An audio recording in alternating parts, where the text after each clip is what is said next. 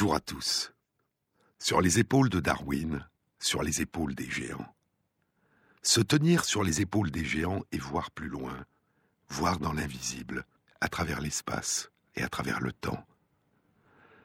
Tenter de distinguer dans le merveilleux foisonnement de la diversité du vivant les liens invisibles qui tissent ces innombrables interactions, les oscillations qui le parcourent en permanence, les dialogues, les alliances, les réseaux. Entrer lentement dans le paysage comme dans un tableau impressionniste, le contempler, le parcourir. L'entendre soudain bruisser de mille sons, s'enivrer de ses parfums, ressentir ses innombrables vibrations et devenir une partie du paysage.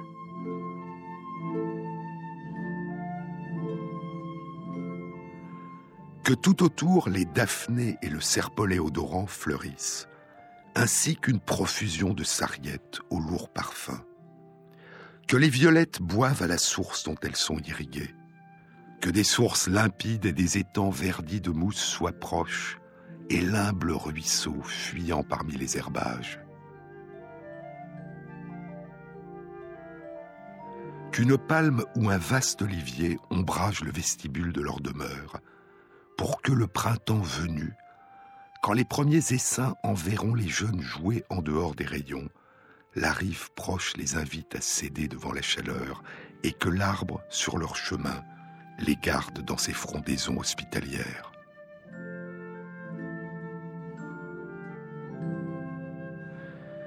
Dans le milieu de l'eau, soit qu'elle demeure immobile, soit qu'elle ruisselle, jette des saules en travers, et des pierres très grandes pour que sur tous ces ponts, elles soient en mesure de se poser en déployant leurs ailes au soleil de l'été. C'est il y a plus de 2000 ans. C'est dans le chant 4, le livre 4 des Géorgiques. Le long poème que Virgile a écrit pendant sept ans, de l'an 37 à l'an 30 avant notre ère, pour célébrer les joies et la sérénité du travail de la terre, de l'agriculture. Le livre 4, le dernier des livres des Géorgiques, est consacré aux abeilles, au conseil que donne Virgile aux apiculteurs pour qu'ils veillent au bien-être de leurs abeilles. Mais il y a là aussi une méditation sur la beauté de la paix, de l'harmonie de la vie en collectivité et de la coopération dont les abeilles sont un si bel exemple. Et une évocation de la violence des combats entre les rois les combats que se livrent une fois l'an les princesses, les futures reines des abeilles, que Virgile, comme Aristote 300 ans avant lui, croyait être des rois. Car ces sept années durant lesquelles Virgile écrit les Géorgiques ont été des années de guerre.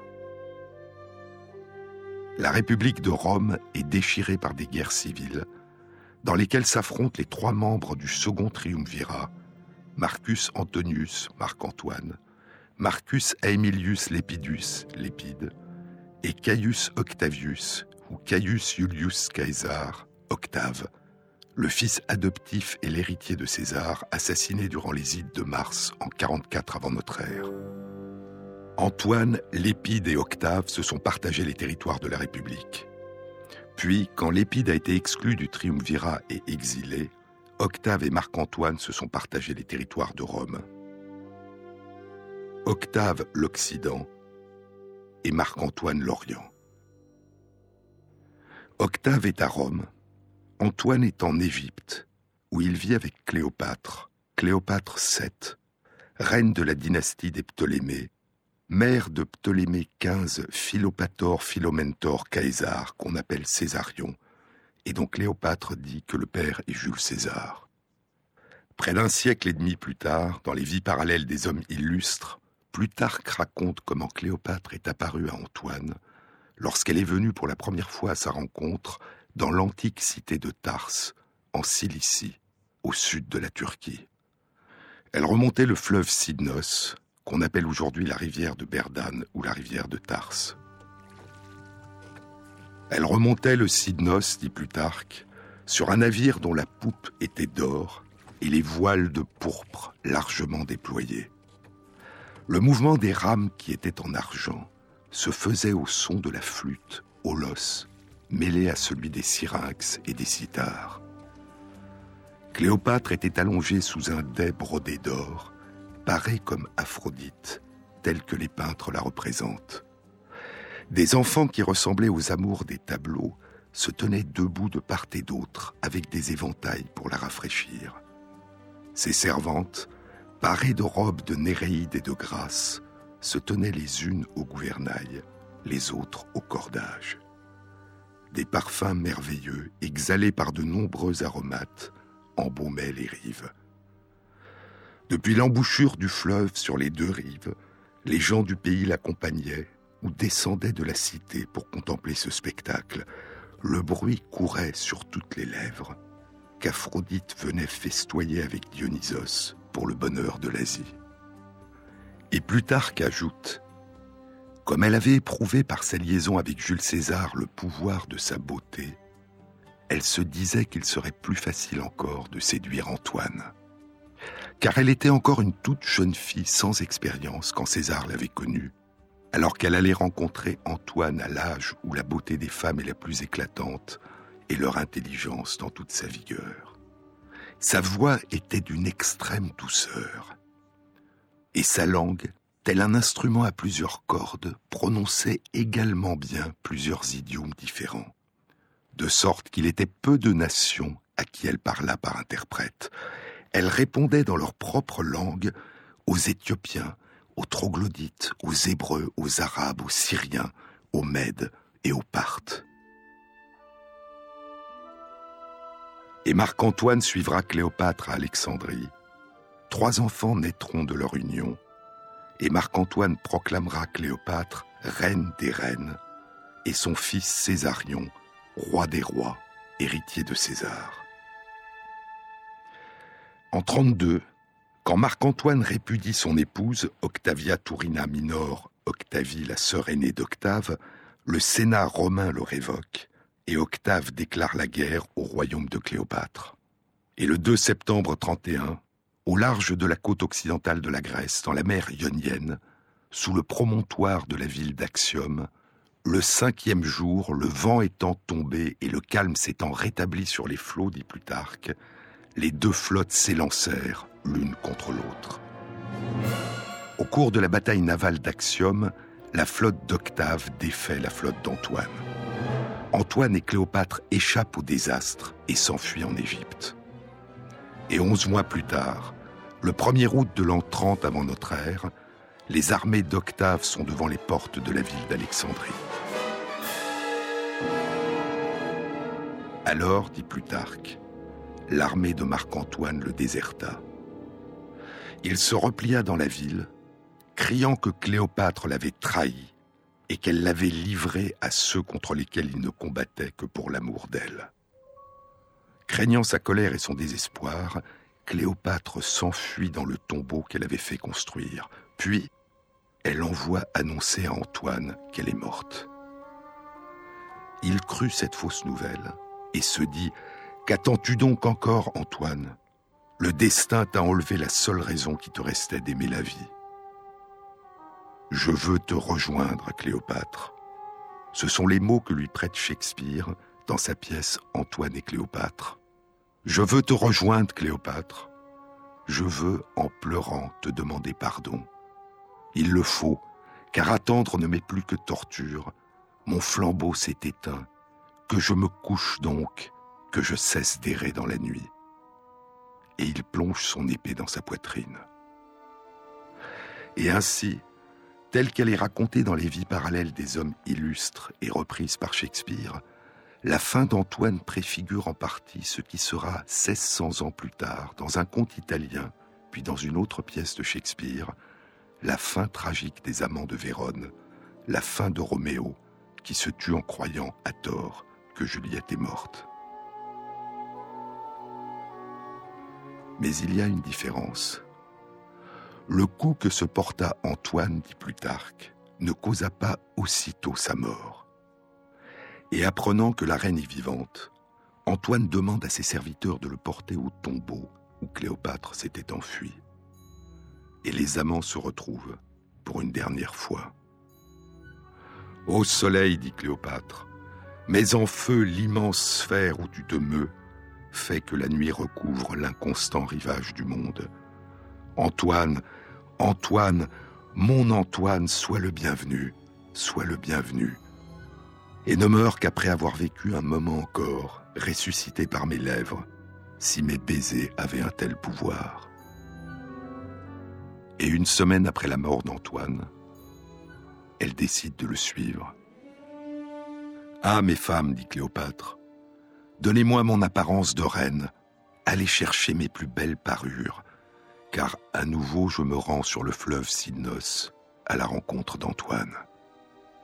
Sur le Cydnos, où ils se sont rencontrés pour la première fois. Apportez-moi ma robe, couronnez-moi. Jamais plus maintenant le vin de la grappe d'Égypte ne rafraîchira mes lèvres. Fais vite, ma chère Iras, fais vite et bien. Je crois entendre Antoine qui m'appelle. Je le vois qui se dresse pour m'applaudir d'agir si noblement. Antoine, doux comme un baume, tendre comme les vents les plus légers. Ah, mon époux, je viens, je suis feu, je suis air. L'aspic, écrit Plutarque, avait été apporté avec les figues et caché sous les feuilles. Tel était l'ordre de Cléopâtre qui voulait que le serpent l'attaque sans même qu'elle s'en aperçoive. Mais en levant les figues, elle vit le serpent et s'écria ⁇ Il était donc là !⁇ Puis elle dénuda son bras et l'exposa à la morsure. Alors, dans la pièce de Shakespeare, s'élève la voix de sa suivante, Carmiane. Fends-toi, nuage noir, verse ta pluie, que je puisse dire que les dieux, eux-mêmes, sont en train de pleurer. Mais, dit Plutarque, on ne sait rien de certain sur la mort de Cléopâtre. Certains prétendent qu'elle gardait l'aspic caché dans un vase et que l'ayant provoqué avec un fuseau d'or, l'animal irrité s'élança sur elle et la mordit au bras. La vérité, personne ne la connaît. Car on dit aussi que Cléopâtre gardait du poison dans une épingle creuse, dissimulée dans ses cheveux. Du reste, on ne vit apparaître sur son corps aucune marque de poison. On ne vit pas non plus de serpent dans la pièce, mais on affirma avoir aperçu des traces de son passage au bord de la mer. Peu de temps après la mort de Cléopâtre, Octave fait tuer Césarion, le fils présumé de Jules César. Octave est désormais le seul héritier de César. Il est le seul maître de Rome. La guerre civile est finie. C'est l'an 30 avant notre ère, et Virgile a terminé les géorgiques. Et en chantant la dévotion des abeilles à leur roi, il célèbre la fidélité au souverain. Ni l'Égypte, ni la vaste Lydie, ni les peuplades des Parthes, ni le Mède de l'Idaspe n'ont autant de vénération pour leur roi. Tant que ce roi est sauf, elles n'ont toutes qu'une seule âme. S'il est perdu, elles rompent le pacte, pillent les magasins de miel, brisent les clés des rayons. C'est le roi qui surveille leurs travaux. C'est lui qu'elles admirent, qu'elles entourent d'un épais murmure, qu'elles escortent en grand nombre. Souvent même, elles l'élèvent sur leurs épaules, lui font un bouclier de leur corps à la guerre. D'après ces signes, on a dit que les abeilles avaient une parcelle de la divine intelligence et des émanations éthérées. Encore deux ans, et Octave devient Augustus et Princeps, le plus illustre et le premier, le fondateur de l'Empire romain. Un an plus tôt, Virgile a lu les quatre livres des Géorgiques à Octave.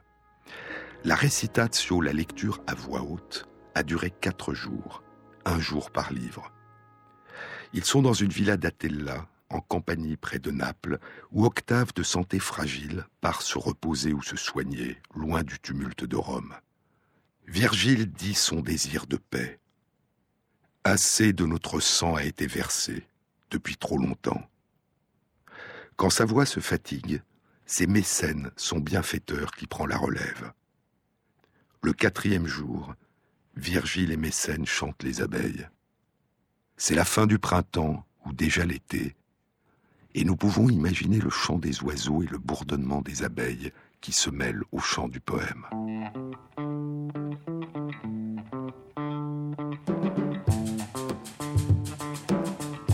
Sur les épaules de Darwin. Jean-Claude Amezen sur France Inter.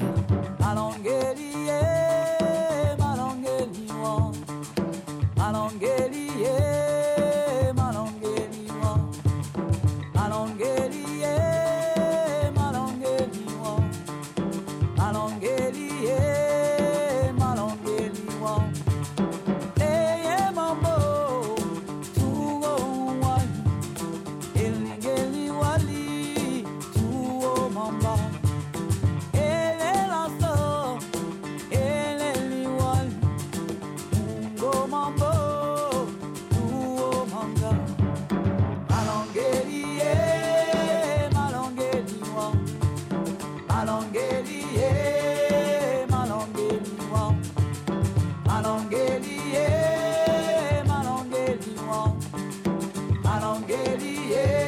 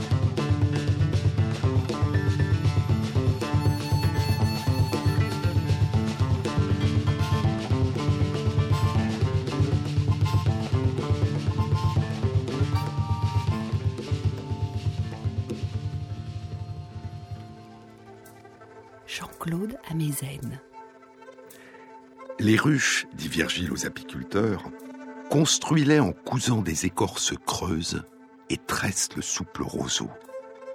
Il faut que leur accès soit étroit, car le froid de l'hiver coagule le miel et la chaleur le rend liquide.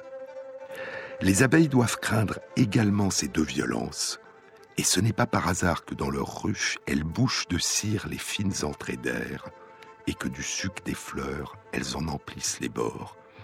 Elles amassent et conservent pour cet usage précis une colle plus forte que ne le sont la poix et la glu de l'ida phrygien. Souvent aussi, à ce que l'on dit, elles creusent des cachettes pour y réchauffer les lards, les dieux protecteurs de leur maison. Et on en a trouvé profondément enfouis dans le creux de la pierre ponce et dans l'antre d'un bois rongé. Au reste, quand le soleil d'or a repoussé l'hiver sous terre et libéré le ciel dans la lumière d'été, elle parcourt aussitôt les bois et les forêts, moissonnant les fleurs pourprées et buvant à la surface des eaux légères. Et plongée dans l'allégresse de je ne sais quelle douceur, elles réchauffent leurs petits et leurs nids, et par leur art produisent la cire neuve et façonnent le miel tenace. Alors, quand chassé de ces ruches vers les étoiles du ciel, tu auras vu leurs colonnes nager à travers le ciel limpide, et quand tu admireras leurs obscures nuées entraînées par le vent, contemple-les. Elles voguent vers la douceur des eaux et les toits des feuillages. Il faut d'abord pour les abeilles rechercher un séjour, trouver une demeure où les vents n'ont pas accès, car les vents leur interdisent de porter leur récolte à la maison, et où les brebis et les agneaux pétulants ne sautent pas parmi les fleurs, où la génisse errant sur la plaine ne doit pas secouer les gouttes de rosée ni fouler les hautes herbes. Que soient aussi absents les lézards dont le dos se hérisse d'écailles peintes de leur riche séjour, ainsi que les guépiers et les autres oiseaux, ils dévastent tout et les emportent en vol dans leur bec sans pitié, comme une douce nourriture destinée à leur nid. Que des jardins embaumés par des fleurs couleur de safran les invitent. Que celui qui aime cette tâche rapporte le thym et les pins du haut des montagnes pour les planter largement autour de leur toit. Qu'il use sa main à ce dur labeur, qu'il enfonce lui-même en terre les fertiles plants et qu'il les irrigue d'une pluie amie. Et peut-être, si j'en avais le temps, je dirais la joie des endives qui s'abreuvent au ruisseau, et comment parmi les herbes grossit le ventre du concombre tortueux. Et je ne tairais pas le narcisse aux cheveux tardifs, ou le roseau de l'acanthe flexible, ni le lierre pâlissant, ni les myrtes amoureux des rivages. Maintenant, allons, je vais exposer les dons naturels que Jupiter lui-même attacha aux abeilles. Ce fut leur récompense pour avoir nourri et protégé le roi du ciel dans l'antre de dictée. Elles seules élèvent ensemble leurs enfants. Elles seules partagent les toits conviviaux de leur cité où elles passent leur vie sous de grandes lois. Elles seules ont une patrie et des pénates assurées. Et comme elles ont la mémoire de l'hiver qui va venir, par expérience en été, elles travaillent et mettent en commun ce qu'elles ont récolté.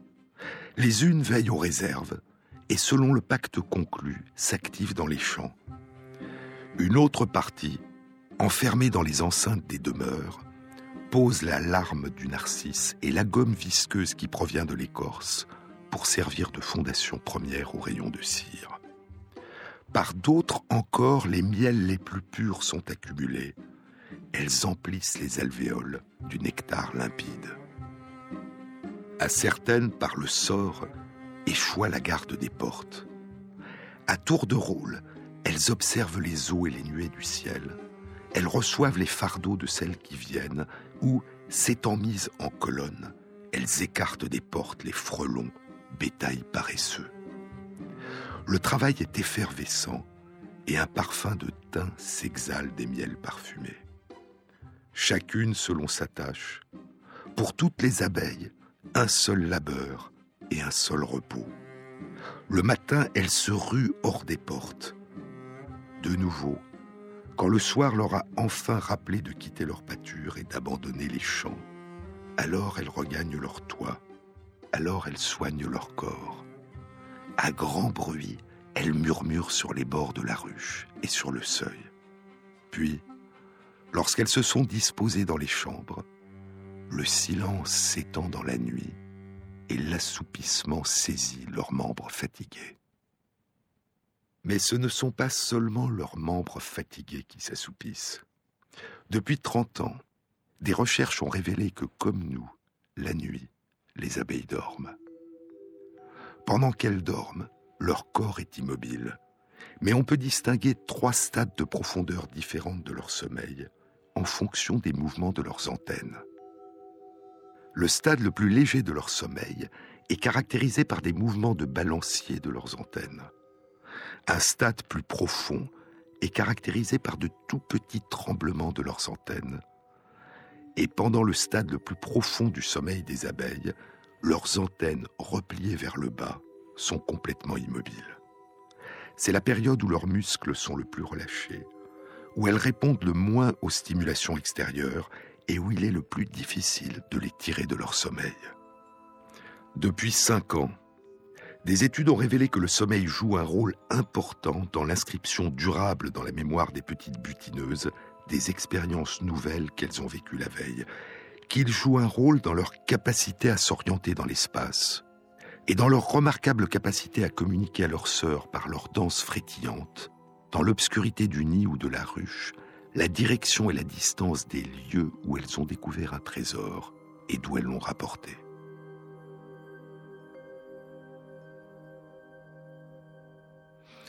En 2010, une étude était publiée dans les comptes rendus de l'Académie des sciences des États-Unis par un groupe de chercheurs animé par Thomas Seeley, l'auteur du beau livre La démocratie des abeilles à miel, qui dirige le département de neurobiologie et d'études des comportements à l'université Cornell dans l'État de New York.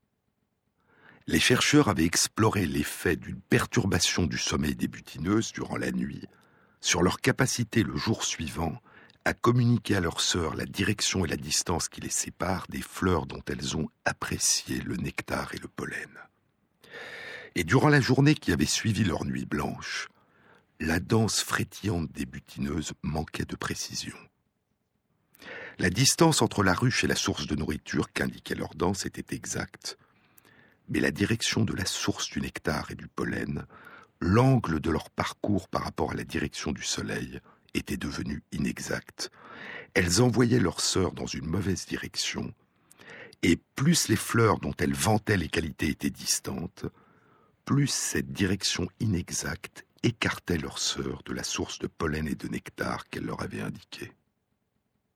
Deux ans plus tard, en 2012, Randolph Menzel et son équipe de l'Institut de biologie de l'Université libre de Berlin publient dans le Journal of Experimental Biology une étude qui révélait un autre effet du sommeil sur les capacités de mémorisation des butineuses. L'expérience était la suivante. Les butineuses avaient été capturées sur leur lieu de récolte, transportées ailleurs, puis relâchées. Environ 60% des butineuses avaient trouvé le chemin de leur ruche. Puis elles étaient reparties de leur ruche et avaient continué à butiner le reste de la journée sur leur lieu habituel de récolte. La nuit suivante, les chercheurs ont laissé un groupe de butineuses dormir à volonté dans la ruche et ils ont empêché un autre groupe de dormir. Le lendemain, les chercheurs ont à nouveau capturé les deux groupes d'abeilles sur leur lieu habituel de récolte et ils les ont déplacés en les maintenant dans l'obscurité au même endroit que la veille. Puis ils les ont relâchés. 90% des abeilles qui faisaient partie du groupe qui avait pu dormir la nuit précédente ont retrouvé le chemin de la ruche. Mais moins de 60% seulement des abeilles que les chercheurs avaient forcées à veiller ont réussi à regagner leur domicile. Et ainsi, cette étude suggère que le sommeil joue un rôle important dans l'inscription durable dans la mémoire des abeilles des expériences nouvelles qu'elles ont vécues la veille. Que le sommeil joue chez elles comme chez nous un rôle important dans la consolidation des souvenirs.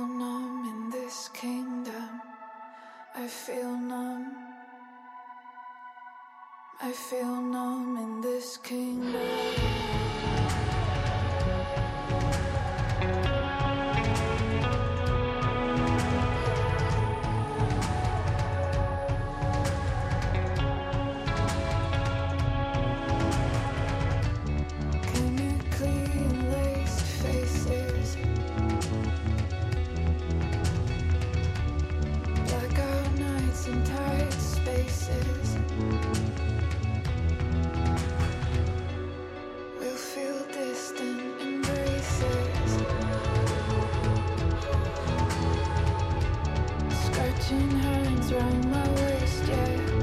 I wish my mouth would still taste you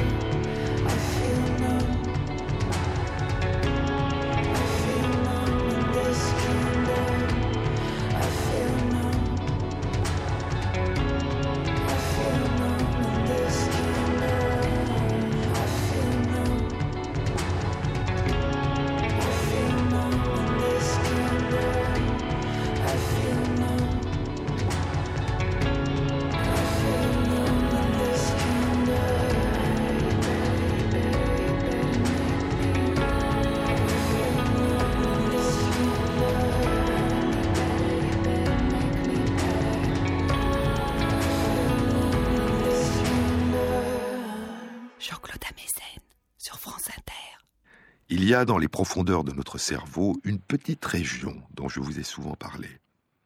Elle a la forme d'un petit cheval des mers, d'où son nom l'hippocampe, et elle est indispensable à la mémorisation, à l'inscription dans notre mémoire des souvenirs qui deviendront durables. Notre hippocampe n'inscrit pas seulement en nous les souvenirs de ce que nous avons vécu et appris, il inscrit aussi en nous le souvenir de l'espace qui nous entoure sous la forme de cartes. Pendant nos trajets, certaines cellules nerveuses dans l'hippocampe et dans une région voisine s'activent, dessinant en nous en temps réel les cartes des configurations de l'environnement qui nous entoure. Et lorsque nous revivons mentalement, consciemment ou inconsciemment, à l'état de veille ou durant notre sommeil les trajets que nous avons accomplis, ces mêmes cellules se réactivent en redessinant les cartes des lieux que nous avons traversés. Nous voyageons alors sans bouger, à travers des cartes mentales dynamiques qui se succèdent à mesure que nous nous déplaçons en pensée. Comment savons-nous où nous sommes? Comment pouvons-nous stocker en nous cette information de telle sorte que nous pouvons immédiatement retrouver cet endroit lorsque nous nous retrouvons sur le même chemin? Ainsi commençait le communiqué de l'Académie royale de Suède qui présentait le prix Nobel de physiologie et de médecine en 2014 à John O'Keefe, Maybritt Moser et son mari Edward Moser. Le sens du lieu où nous nous trouvons et la capacité de naviguer à travers l'espace jouent un rôle fondamental dans notre existence, poursuivait l'Académie royale de Suède. Le sens du lieu nous donne une perception de notre position dans l'environnement. Lorsque nous nous déplaçons, cette perception de notre position est liée à une perception des distances, qui est fondée sur notre sens du mouvement et sur notre souvenir des positions précédentes que nous avons occupées dans l'espace. Les questions du sens de la position dans l'espace et du sens de la navigation à travers l'espace ont passionné les philosophes et les scientifiques depuis longtemps. Il y a plus de 200 ans, le philosophe Emmanuel Kant proposa que certaines capacités mentales sont innées et qu'elles préexistent à toute expérience.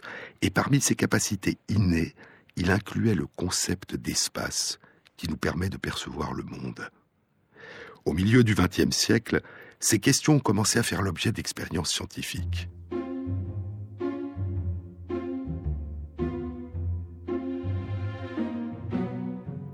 Edward Tolman observa que des rats qui se déplaçaient dans des labyrinthes pouvaient apprendre à s'y repérer. Et il proposa qu'une carte mentale qui se construisait dans leur cerveau leur permettait de retrouver leur chemin dans ces labyrinthes. Mais quel pouvait être le support biologique d'une telle carte mentale dans le cerveau? À la fin des années 1960, John O'Keefe aborda cette question avec des méthodes de neurophysiologie. En 1971, alors qu'il développe ses recherches à l'université McGill à Montréal, John O'Keefe découvre la première composante de ce système de navigation. En enregistrant les activités de cellules nerveuses individuelles dans l'hippocampe chez des rats qui se déplaçaient librement dans une pièce, il découvre que certaines cellules nerveuses sont actives quand l'animal est à un endroit particulier dans la pièce. Il montre que l'activité de ces cellules, qu'il appellera des cellules de lieu, ne reflètent pas simplement ce que l'animal voit, mais qu'elles construisent une carte de la pièce. Il conclut que l'hippocampe crée de nombreuses cartes de l'environnement, chacune des cartes étant constituée par l'ensemble des cellules qui se sont activées dans un environnement donné. Et ainsi, poursuit l'Académie royale de Suède, le souvenir d'un environnement donné peut s'inscrire dans la mémoire sous la forme d'une combinaison particulière d'activités de cellules de lieu dans l'hippocampe.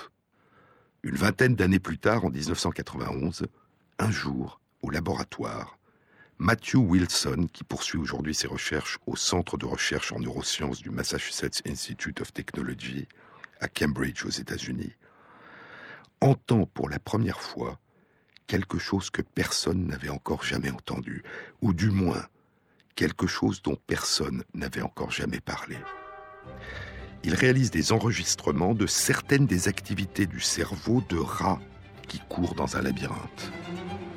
Puis les rats ont fini leur course à travers le labyrinthe et Wilson est en train d'analyser les résultats de l'expérience. Pendant qu'il travaille, il entend l'enregistrement des activités du cerveau des rats qui se reposent, et cela commence à lui rappeler quelque chose.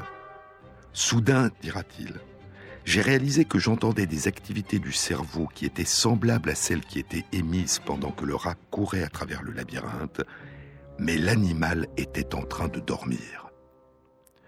En 1994, il publie dans Science la première étude qui indique que les cellules de lieu dans l'hippocampe se réactivent durant le sommeil. Des études ultérieures réalisées chez des souris en train de courir dans un labyrinthe indiqueront qu'à chaque fois qu'elles font une petite pause, s'arrêtent pour manger, le film de leur trajet et de la carte des lieux repasse plusieurs fois dans leur hippocampe, à l'endroit et à l'envers. À l'endroit, c'est le film du chemin qu'elles ont parcouru. À l'envers, c'est le film du chemin qu'il leur faudrait emprunter pour revenir sur leurs pas, s'il leur fallait refaire la route en sens inverse pour revenir au point de départ, s'il leur fallait s'enfuir. Plus tard, durant leur sommeil, le film de ces successions de cartes qui commencent pendant qu'elles dorment à s'inscrire dans leur mémoire durable repassera un plus grand nombre de fois encore, mais uniquement à l'endroit.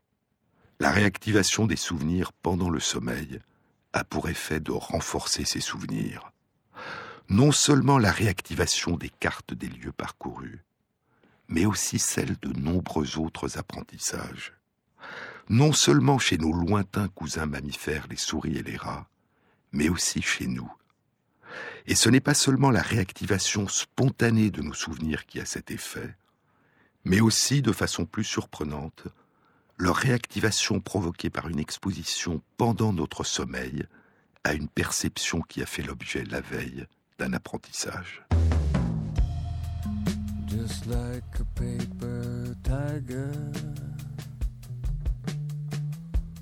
Torn apart by idle hands through the helter skelter morning. Fix yourself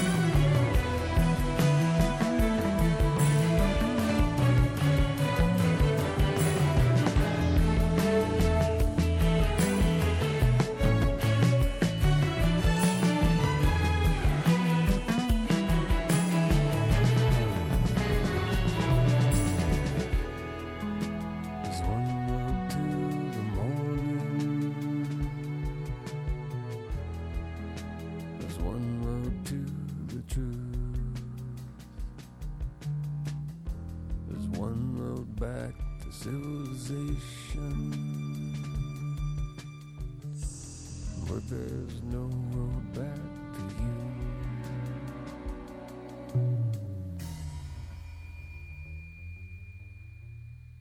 France Inter, sur les épaules de Darwin, Jean-Claude Amezen.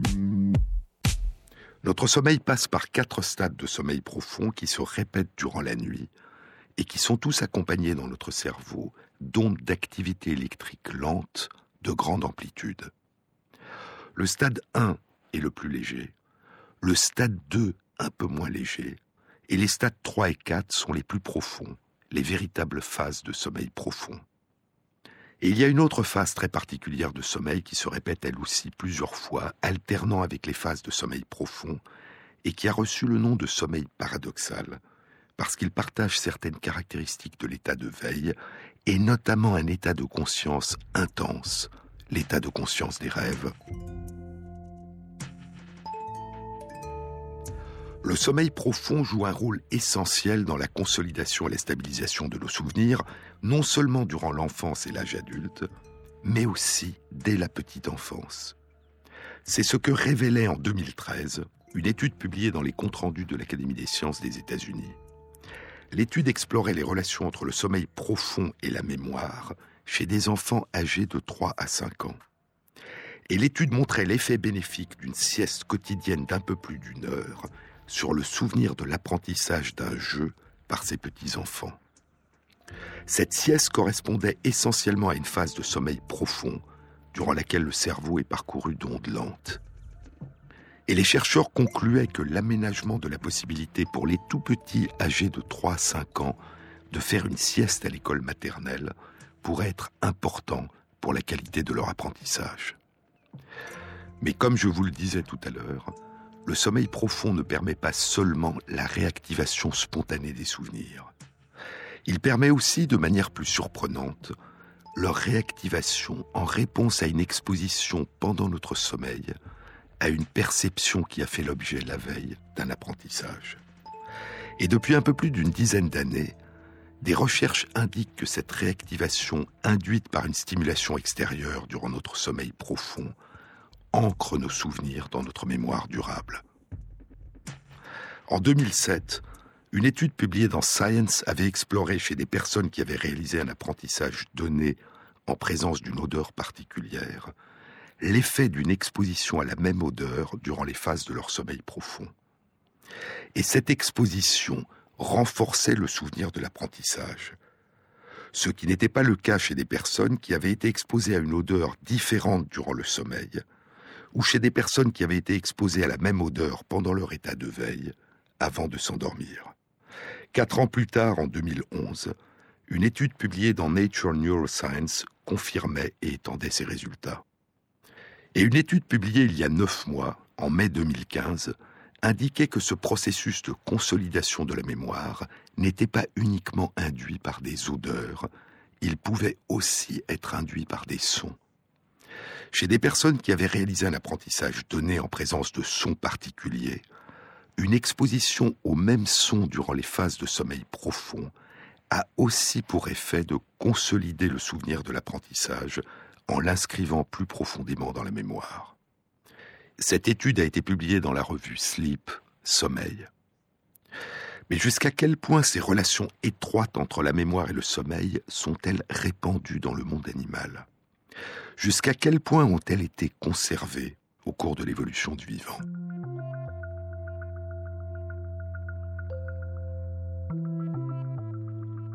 Les abeilles à miel apprennent en permanence et mémorisent rapidement leurs différents apprentissages.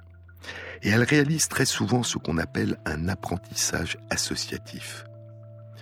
Durant sa brève vie de butineuse, l'abeille à miel apprend sur le lieu de ses récoltes à associer le souvenir des couleurs et du parfum d'une variété particulière de fleurs au souvenir de la qualité de son nectar et de son pollen. Et la distance de ce lieu de récolte par rapport au nid ou à la ruche, et la direction à suivre par rapport au soleil pour y parvenir, direction, distance et qualité qu'elle communiquera à ses sœurs par sa danse frétillante une fois qu'elle sera rentrée au nid ou à la ruche.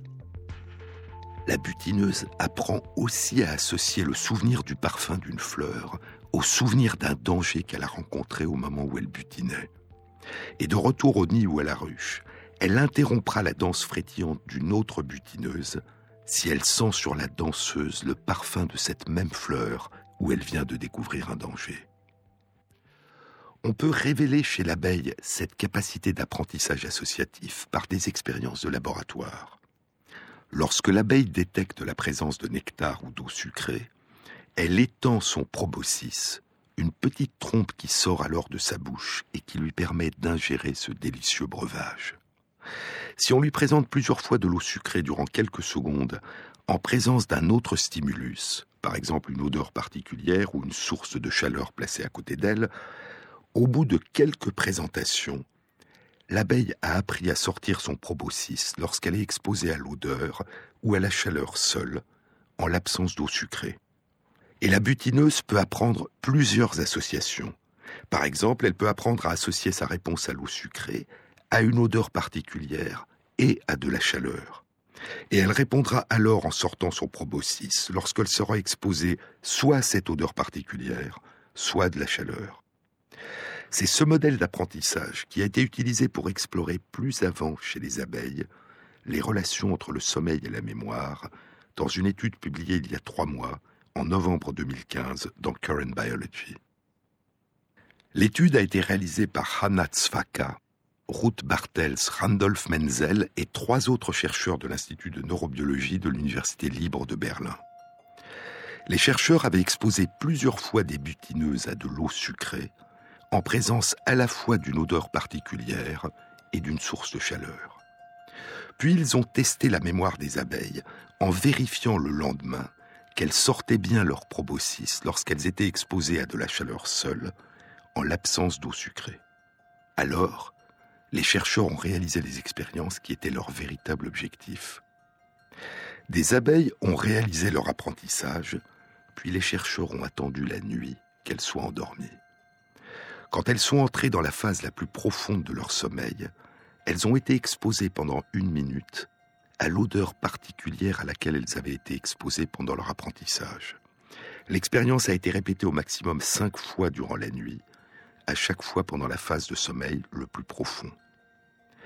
Le lendemain, les abeilles ont été exposées à l'autre stimulus qui avait fait partie de l'apprentissage, un peu de chaleur pendant quelques secondes. Et les abeilles ont beaucoup mieux répondu, ont plus et plus souvent sorti leur proboscis que celles qui n'avaient pas été exposées à l'odeur particulière pendant leur sommeil. Avoir senti l'odeur pendant leur sommeil avait inscrit plus profondément dans leur mémoire le souvenir de l'apprentissage de la veille. Si l'odeur à laquelle des abeilles étaient exposées pendant leur sommeil n'était pas la même que celle qui avait été présente lors de leur apprentissage, il n'y avait pas ce renforcement de la mémoire. Puis les chercheurs ont réalisé la même expérience, mais en exposant des abeilles à la même odeur que celle qu'elles avaient sentie lors de leur apprentissage, non pas la nuit pendant leur sommeil, mais avant la nuit, quand elles étaient encore éveillées. Et dans ce cas, il n'y a pas de renforcement de la mémoire.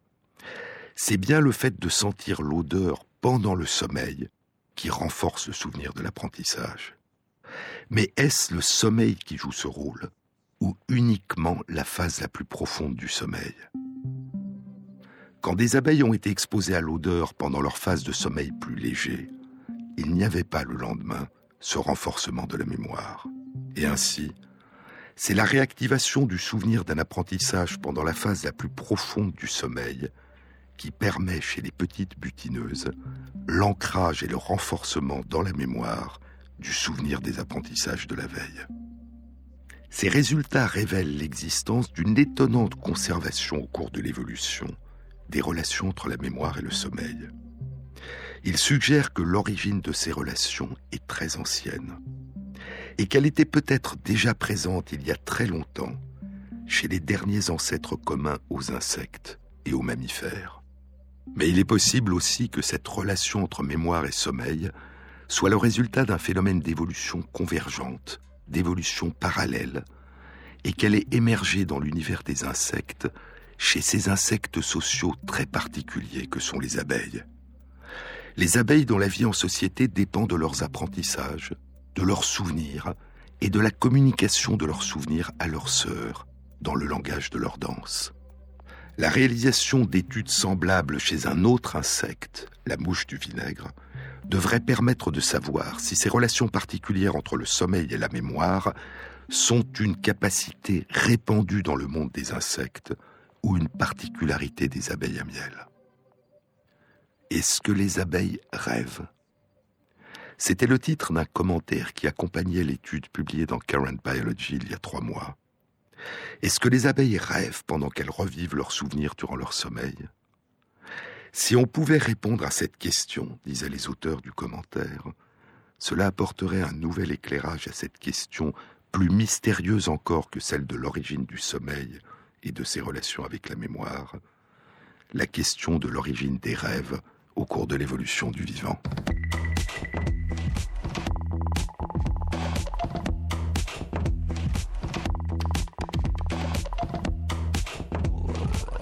Cette émission a été réalisée par Christophe Imbert avec à la prise de son Anne-Laure Cochet, au mixage Vincent Godard et Jean-Baptiste Dibert pour la programmation des chansons.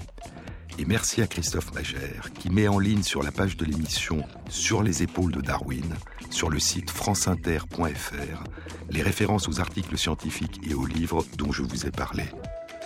Bon week-end à tous. À samedi prochain.